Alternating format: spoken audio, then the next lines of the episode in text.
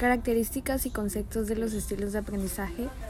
Estilo de aprendizaje se refiere al hecho de que cuando queremos aprender algo, cada uno de nosotros utiliza su propio método o conjunto de estrategias, aunque las estrategias concretas que utilizamos varían según lo que queramos aprender.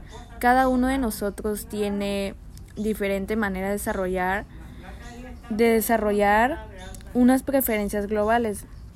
Esas preferencias o tendencias a utilizar más de una determinadas maneras de aprender que otras constituyen nuestro estilo de aprendizaje que no todos aprendemos igual, ni a la misma velocidad. No es ninguna novedad.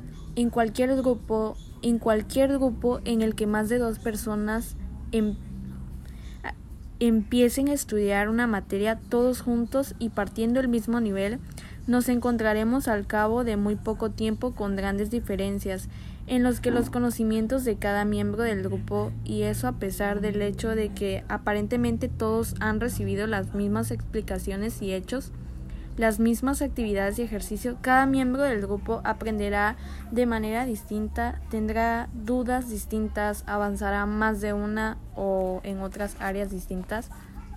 Estas diferencias en el aprendizaje son el resultado de muchos factores, como por ejemplo la motivación, el bagaje cultural previo y de la edad. Pero esos factores nos explican por qué con frecuencia nos encontramos con alumnos con la misma motivación y de la misma edad. Sin embargo, aprenden de distinta manera, de tal manera que mientras uno se da mientras que uno se le da importancia al redactar, el otro le resulta mucho más fácil los ejercicios de gramática. Estas diferencias sí podrían deberse, sin embargo, a su distinta manera de aprender.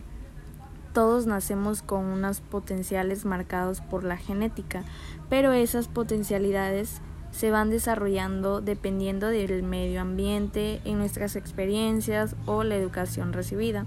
Una de las características del aprendizaje es cuando aprende lo que uno necesita, lo que uno necesita en una visión detallada y saber el nombre, etcétera.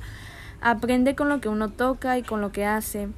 Necesita estar involucrado personalmente en alguna actividad, ya sea en lectura, que es cuando le gustan las descripciones, a veces se queda con la mirada perdida imaginándose la escena, o en la ortografía, que es cuando no tienes faltas de ortografía al escribir.